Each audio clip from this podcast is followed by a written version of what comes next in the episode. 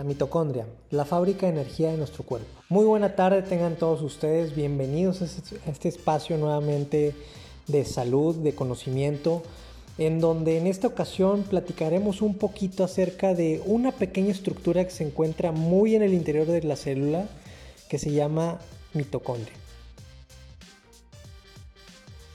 La teoría más aceptada a nivel mundial sobre qué originó la mitocondria es la famosa teoría endosimbiótica, que en pocas palabras es la fusión entre una célula ancestral y una bacteria conocida como proteobacteria o alfa proteobacteria. Esta bacteria en la actualidad es conocida como mitocondria, la cual se hereda de la madre, en primer lugar. Esto es muy importante. Eh, más adelante voy a tocar un tema esencial de, de eso.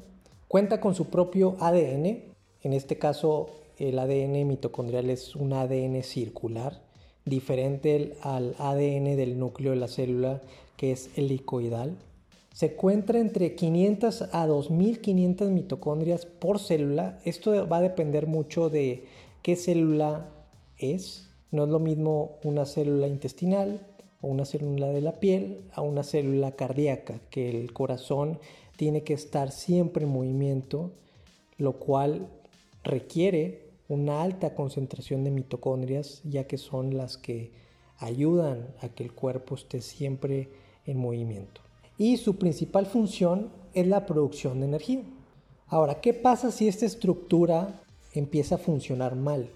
Dentro de este mal funcionamiento está implicado un, problema de envejecimiento acelerado y las enfermedades que estas pueden conllevar, que están registradas más de 250 enfermedades debido a, este, a esta problemática, a esta disfunción en la mitocondria.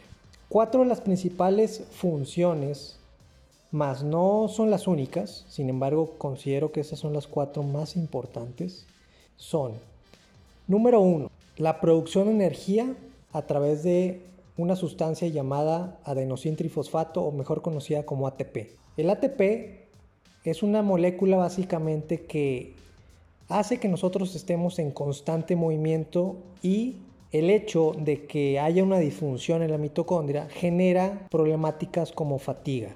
Es decir, si tú estás constantemente cansado, es porque tienes un problema en esa estructura celular.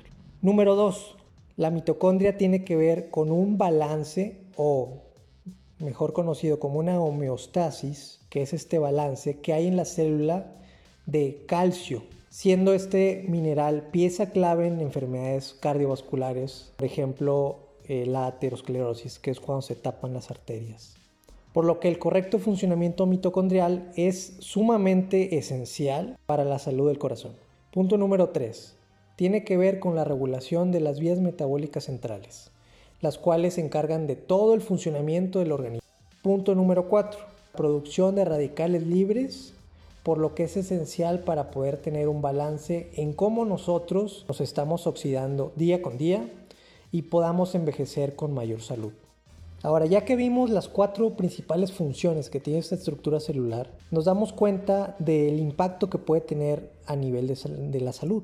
¿Y qué es en realidad lo que el día a día, en el día a día estamos haciendo para que esa estructura celular se dañe. Médicamente hablando, tiene que ver con un término que se llama estrés oxidativo.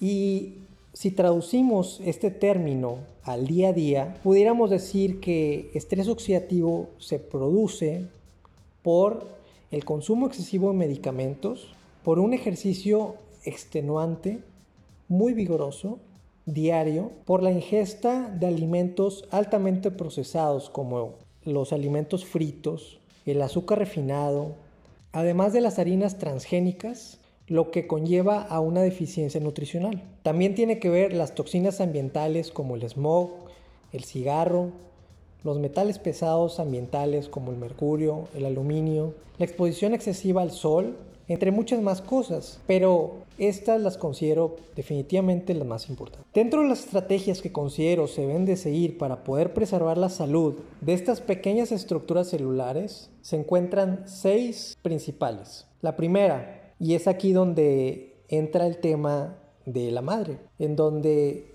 es sumamente importante poder elegir un ADN mitocondrial óptimo, ya que esto definitivamente ayuda mucho. Entonces, una mujer que siempre se ha cuidado toda su vida y lleva una vida saludable, definitivamente tiene una gran ventaja a comparación de una mujer que no se cuida en absoluto. Lo que va a conllevar a que a sus hijos herede esa mitocondria más fuerte, que va a conllevar a que el, el hijo se enferme menos. La segunda estrategia tiene que ver con la optimización de los nutrientes que evitan la fuga de oxígeno. ¿Qué quiere decir esto? Que evitan que haya un exceso, una, metabolización excesiva del oxígeno, lo cual va a producir que haya una mayor oxidación dentro del, del cuerpo. Para evitar esto, pudiera ayudar nutrientes como la coenzima Q10, polifenoles, principalmente el olivo y el romero, ya que estos son activadores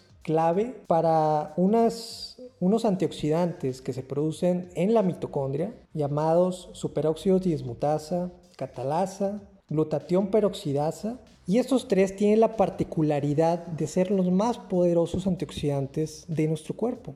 También eh, otro nutriente que pudiera ayudar bastante es el glutatión y minerales como el zinc, selenio y sobre todo el manganeso, ya que eh, las enzimas que acabo de mencionar son manganeso dependientes o selenio dependientes también.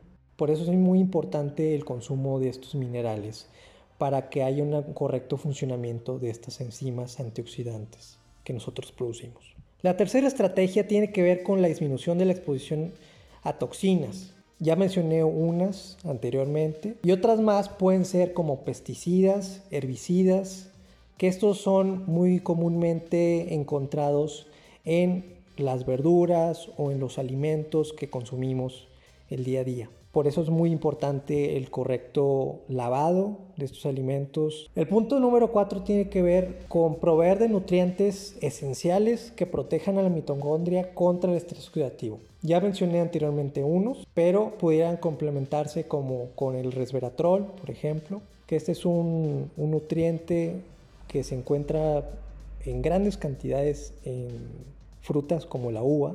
También otro puede ser el, el NAC o el N-acetilcisteína, vitamina E con vitamina C, ácido alfa lipoico, L-acetilcarnitina, que este es un nutriente muy poderoso para todo el tema cerebral y la energía cerebral. La estrategia número 5 tiene que ver con utilizar nutrientes que facilitan la producción energética de la mitocondria, como ciertas vitaminas del complejo B, como B1 o la tiamina, B2 o riboflamina, riboflavina, o B12 como la metilcobalamina. Y finalmente, la sexta estrategia que considero importante es la generación de masa muscular por medio del ejercicio. Esta sexta estrategia es esencial ya que la producción de energía es dependiente totalmente de la cantidad de músculo que tengamos. Entre mayor músculo tengamos, hay mayor cantidad de mitocondrias, lo cual genera mayor cantidad de energía. Y bueno, si les ha gustado este episodio, compartan la liga con las personas que creen les pueda servir para cambiar su vida. Y por favor, síganme, suscríbanse en Instagram, arroba smd y en el podcast Funcional Radio y juntos cambiemos la forma de hacer medicina. Muchas gracias a todos, buena tarde y que tengan extraordinario día.